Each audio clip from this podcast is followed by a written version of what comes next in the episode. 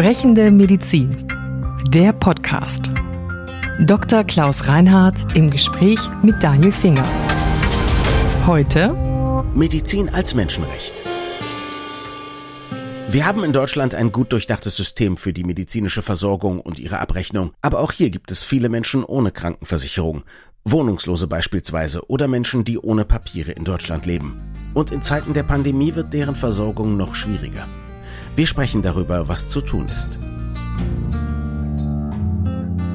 Wenn man sich mit Gesundheit als Menschenrecht beschäftigt, dann redet man logischerweise auch viel über Menschen und über Gruppen von Menschen, die jetzt nicht so im Mittelpunkt der Gesellschaft stehen, die am Rande vielleicht leben, die vielleicht auch nicht so viel Kapital haben, auch nicht so viel soziales Kapital. Der letzte Ärztetag hat sich befasst zum Beispiel mit den Geflüchteten und mit der Wohnsituation, die jetzt ja natürlich in Zeiten von Covid-19 und speziell Omikron wahrscheinlich dramatisch ist. Ne? Es wird berichtet und man kann sich auch gut vorstellen, dass Menschen, die dann auf relativ engem Raum in großer Zahl zusammenleben, natürlich Abstandsregeln, Maske tragen und all diese Dinge nur sehr viel schwieriger durchführen können und insofern natürlich dann die Verbreitung von Infektionserkrankungen, speziell jetzt in diesem Fall auch von Covid, natürlich deutlich schneller erfolgt, gar keine mhm. Frage. Und jetzt wurde nicht nur beschlossen vom Ärztetag, dass es sozusagen einen Appell gibt an die Politik und alle Beteiligten, dass da jetzt auch geimpft und getestet werden soll, wie es eigentlich vernünftig ist, sondern auch, dass die Leute besser untergebracht werden können. Jetzt könnten manche Leute sagen, das ist doch gar nicht Job der Ärzte, jetzt zu sagen, wie die Leute wohnen sollen. Ich persönlich finde das sehr gut. Also ich finde das sehr gut, dass die Fürsorge von Medizinerinnen und Medizinern über das bloße Behandeln hinausgeht. Also alles, was den Möglichkeiten dient, ein gesundes Leben zu führen, davon muss Ärzte interessieren. Mhm. Und insofern finde ich es politisch völlig zulässig und auch richtig und angemessen, dass sich die Ärzteschaft, Ärztinnen und Ärzte zu solchen Fragestellungen äußern, die was mit sozialen Lebensbedingungen aller Menschen unserer Gesellschaft, und zu zählen auch die Flüchtlinge, zu tun hat. Und die sich auch äußern zum Beispiel zu dem, was was kosten darf und was nicht. Also es gibt auch die Forderung, dass die Notfallbehandlung im Krankenhaus weiterhin kostenlos bleiben muss und man nicht zum Beispiel auch einen Pauschalbetrag erheben darf, bevor man da jemanden jetzt untersucht oder behandelt. Ich finde das eigentlich eine Selbstverständlichkeit. Ich habe allerdings dann mal aus den USA gehört, gehört, dass da auch ein Rettungswagen mal wieder weggefahren ist, als niemand eine Kreditkarte zücken wollte. Ich weiß nicht, ob das nur eine Anekdote ist, die zeigt, wie schlimm das ist oder eine echte ja, Geschichte. Ich habe das schon mal in der Schweiz erlebt okay. mit einem meiner Kinder, der verunglückt war beim Skilaufen. Und kann man sagen, wer zum Skilaufen fahren kann, der kann auch eine Kreditkarte bei sich führen. Das ist schon in Ordnung. Also ich will es jetzt auch gar nicht polemisch erzählen, sondern es war tatsächlich Realität. Die erste Frage war, als wir das Krankenhaus betraten, haben Sie eine Kreditkarte? Ja, und das war wirklich die erste Frage. Danach ist der Junge allerdings top versorgt worden, muss man auch dazu sagen. Mhm. Und jetzt würde ich aber diese Zusammenhang nicht herstellen wollen, dass das nur so sein kann oder so sein sollte und muss. Ich finde, dass man im Falle einer von Not und Notfallsituation selbstverständlich zunächst einmal völlig ohne die Fragestellung, wer zahlt das, behandelt wird. Was die Krankenhausambulanzen angeht, ist das noch ein bisschen differenzierter zu betrachten. Es gibt natürlich Menschen, die nehmen diese Einrichtungen zu allen Zeiten in Anspruch für Dinge, die da nichts zu suchen haben. Also wenn einer ein Serumpropf hat, also das Ohr verstopft ist, dann kann er auch bis zum nächsten Tag warten warten und einen Hals-Nasen-Ohrenarzt aufsuchen, der ihm das eben sauber macht. Es gibt aber Menschen, die meinen, das müsste nachts um drei geschehen und mhm. gehen dann in die Notfallambulanz. Mhm. Für die müssen wir uns schon ein bisschen was ausdenken in irgendeiner Form. Okay. Und Geld ist das adäquate Erziehungsmittel von Erwachsenen. Mhm. Ich weiß nicht, was war. Jedenfalls hat es einer gesagt, aber ich finde, es ist jedenfalls in einer Gesellschaft oder unsrigen ist das ein bisschen so und in Maßen, finde ich, darf man das auch so leben. Und insofern glaube ich schon, dass man sich darüber Gedanken machen kann, ob, wenn Menschen eine Notfallambulanz aufgesucht haben mit offensichtlich nicht notwendigen Dingen, die nehmen ja übrigens die Zeit auch weg für Klar. die notwendigen Dinge. Das, das, ist auch eine Frage von Solidarität, ja, untereinander, mal für die unabhängig von dem wirtschaftlichen Beitrag, den sie vielleicht leisten sollten. Also irgendwie müssen wir uns jedenfalls was ausdenken, was dazu führt, dass die Fehlinanspruchnahme von entsprechenden Einrichtungen zurückgeht. Denn die ist, und das ist übrigens interessant, unter Corona ein bisschen besser geworden, mhm. weil die Menschen sich das dann jetzt unter anderen Gesichtspunkten mehrfach überlegen, ob sie da hingehen, ja oder nein, weil sie dann auch ein bisschen Sorge haben, sie könnten sich vielleicht infizieren. Auch nicht gut letztendlich. Natürlich nicht. Wir wissen ja auch, dass es am Anfang von Corona durchaus hier in Berlin eine ganze Reihe von angeblich zurückgehenden Herzinfarkten und Schlaganfällen gegeben hat. Das konnte eigentlich gar nicht sein, weil das sind keine ausgedachten Diagnosen. Die waren aber plötzlich statistisch nicht mehr nachweisbar. Das sind offensichtlich Menschen mit leichteren Verläufen, die gar nicht erst die Klinik aufgesucht haben. Also daran sieht man, dass es ein sehr sensibles Feld ist, über das man gut nachdenken muss. Ich sage nur, Menschen brauchen auch ein bisschen Guidelines. Das hilft mhm. nichts. Und wir müssen darüber nachdenken, wie die aussehen könnten. Mhm. Und das für mich als Arzt noch als Mensch, als Person selbst, meine Auffassung, völlig unbestritten ist, dass es absolut ohne jede Schwelle sein muss für jeden Menschen, der irgendwie sich nicht wohlfühlt, dem es gesundheitlich nicht gut geht, behandelt wird, ist Selbstverständlichkeit. Mhm. Ja, und ich finde die Fragestellung, wie wird das vergütet und sowas, an dieser Stelle komplett nachrangig. Mhm. Jetzt gibt's eine andere Sache, wo vielleicht auch viele Leute denken würden, na, das ist ja nun interessant, dass das die Krankenkasse zahlen soll, aber es ist sehr wichtig, offensichtlich einen Dolmetscher zu haben, der auch abgerechnet werden kann. Ich meine, unser Podcast heißt sprechende Medizin. Das ist ja nun auch ein, ein großer und wichtiger Bereich der Medizin, ja. über den wir oft auch sagen, der kommt eigentlich zu kurz. Aber wenn jemand dann kein gutes Deutsch spricht, dann hat man ein Problem. Da haben wir auf jeden Fall ein Problem. Wir haben auf dem Deutschen Ärztetag auch Anträge dieser Art schon häufiger verabschiedet, wo wir sozusagen uns da geäußert haben, dass wir auf Antrag die Dolmetscherkosten übernommen haben wollen oder dass es überhaupt die Möglichkeit gibt, das zu tun. Das kann ja nicht in jeder Behandlungssituation gewährleistet werden. Das wäre ja wahrscheinlich kaum lösbar angesichts der Heterogenität, auch der Sprachregion, aus denen die Menschen kommen. Aber ich finde, dass man das grundsätzlich zur Verfügung hat als Möglichkeit, dann, wenn die Situation es tatsächlich erfordert.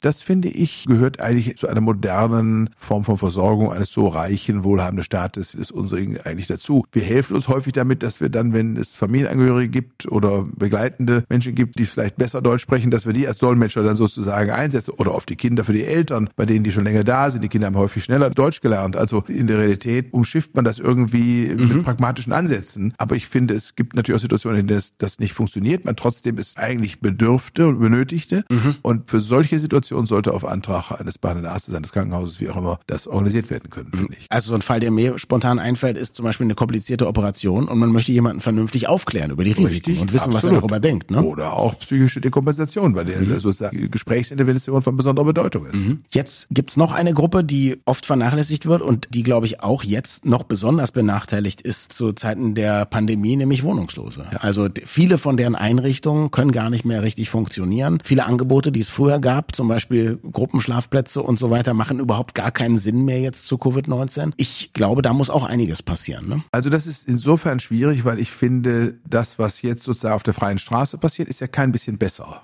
Mhm. Ne, die liegen ja eng beieinander und haben dann häufig auch keinen Sicherheitsabstand und keine Maske und andere Maßnahmen. Also die dem Schicksal überlassen, indem man jetzt sagt, wir machen unsere Obdachloseneinrichtung zu, weil die unter Covid-Gesichtspunkten nicht führbar ist. Das finde ich mit diesem Resultat dann jedenfalls nicht besonders intelligent. Mhm. Vielleicht wäre es klüger, man würde sagen, wir müssen da Ausnahmen machen, mhm. weil das, was wir dann, wenn wir es sozusagen zumachen erleben, ist kein bisschen besser, ist mhm. nur noch viel schlechter unter ganz vielen anderen Gesichtspunkten. Mhm. Ja? Also halten wir es an der Stelle offen und müssen damit leben, dass da größere Nähe gelebt wird und unter Umständen auch wir das nicht immer alles Lega Artis durchhalten können, was AHA-Regeln alles angeht, aber sie sind im Warmen mhm und sie haben eine Waschmöglichkeit und wir verteilen vielleicht auch Masken und auch vielleicht ein bisschen Kleidung oder was auch immer und sorgen dafür, dass eigentlich alle anderen Gesichtspunkte, die dazu ja auch beitragen, ob jemand erkrankt oder nicht erkrankt, an vielen anderen Dingen, die man nicht mehr erkranken kann, in einer solchen Situation, dass sie nicht eintreten und nutzen dann vielleicht die Zeit, die vergeht, unter Umständen auch die ein oder andere zusätzliche Einrichtung vielleicht aufzumachen, um ein bisschen die Enge zu entzerren. Das fände ich ein pragmatisches Herangehen an diese Fragestellung. Aber so wie es jetzt gehandhabt wird, dass einfach zugemacht wird mhm. und die können dann da nicht mehr hin, finde ich ganz schlecht. Beim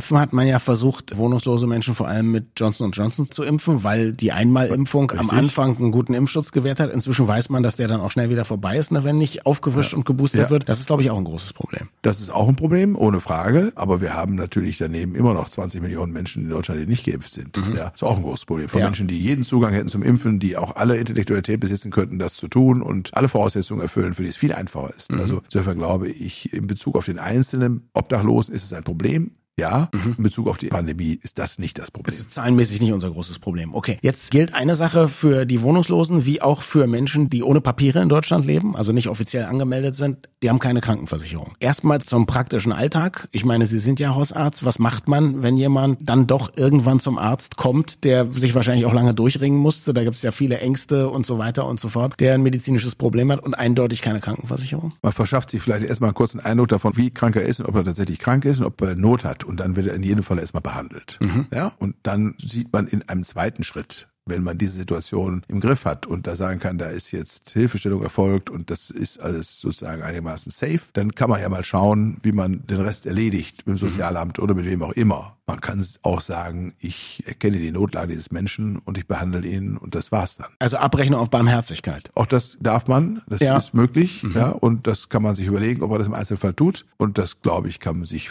jeder Arzt Deutschlands jedenfalls bis zu einem gewissen Teil der von ihm Behandelten sicher leisten. Das ist gut erstmal, das ist schön und trotz allem möchte man ja, glaube ich, die Strukturen auch schaffen, dass sowas abgerechnet werden kann über sogenannte Clearing-Stellen. Wie würde sowas ungefähr aussehen? In denen dann sozusagen festgestellt wird, wer ist für wen zuständig, ja, was ist denn da, mhm. ist das das Sozialamt oder die Ausländerbehörde oder was auch immer. Das hängt dann davon ab, wie die aktuelle einzelne Situation aussieht. Es gibt natürlich auch Regionen, in denen aufsuchende Gesundheitshilfe existiert, in denen auch niedrigschwellige Angebote für Menschen in solchen Lebenssituationen in unserer Gesellschaft und unserer Republik vorgehalten werden. Ich glaube schon, dass wir eigentlich ein Land sind, in dem an dieser Stelle auch im internationalen Vergleich relativ viel getan wird. Das heißt nicht, dass man nicht im Einzelfall hingucken kann. Mhm. Ist das verbesserungsfähig? Gibt es da Hürden, die vielleicht gar nicht gewollt sind? Gibt sicherlich auch auf Seiten der Betroffenen Scham oder Unsicherheit. Das, davon bin ich fest überzeugt. Mhm. Es gibt auch schon mal den umgekehrten Fall. Es gibt auch Impertinente, auch unter solchen Menschen. Ja, darf man auch mal erwähnen. Ist auch interessant zu beobachten. Die prägen dann aber aus meiner Sicht zu sehr das Bild der Menschen, die mit solchen Dingen nie zu tun mhm. haben. Die haben eher den Eindruck, da werden jede Menge von denen darunter. Das, das ist definitiv nicht so. Mhm.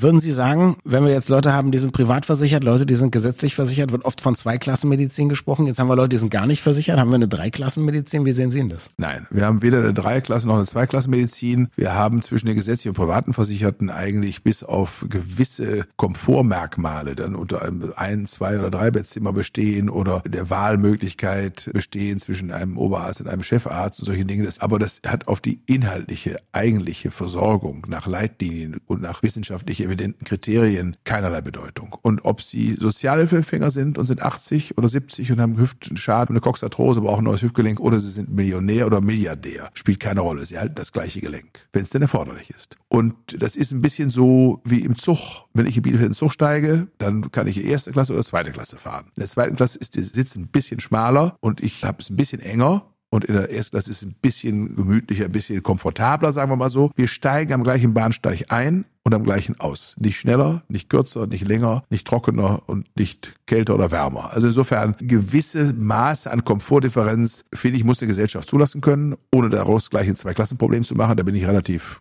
trocken an der Stelle. Und was die Versorgung von Menschen in prekären Lebensverhältnissen angeht, würde ich sagen, erhalten auch die, jedenfalls nach meinem Wissens- und Kenntnisstand, wenn eine entsprechende Behandlung erforderlich ist, auch die Behandlung, die erforderlich ist. Mhm. Zumindest die nötigsten Behandlungen? Ja, auf und, jeden Fall. Und das ist dann so, um im Bild zu bleiben, als ob einer ohne Fahrschein trotzdem manchmal mitgenommen wird. So ist es. Und das passiert ja in der Realität an vielen Stellen in anderen auch. Und ich glaube, dass eine so reiche Gesellschaft wie unsere sich das leisten kann.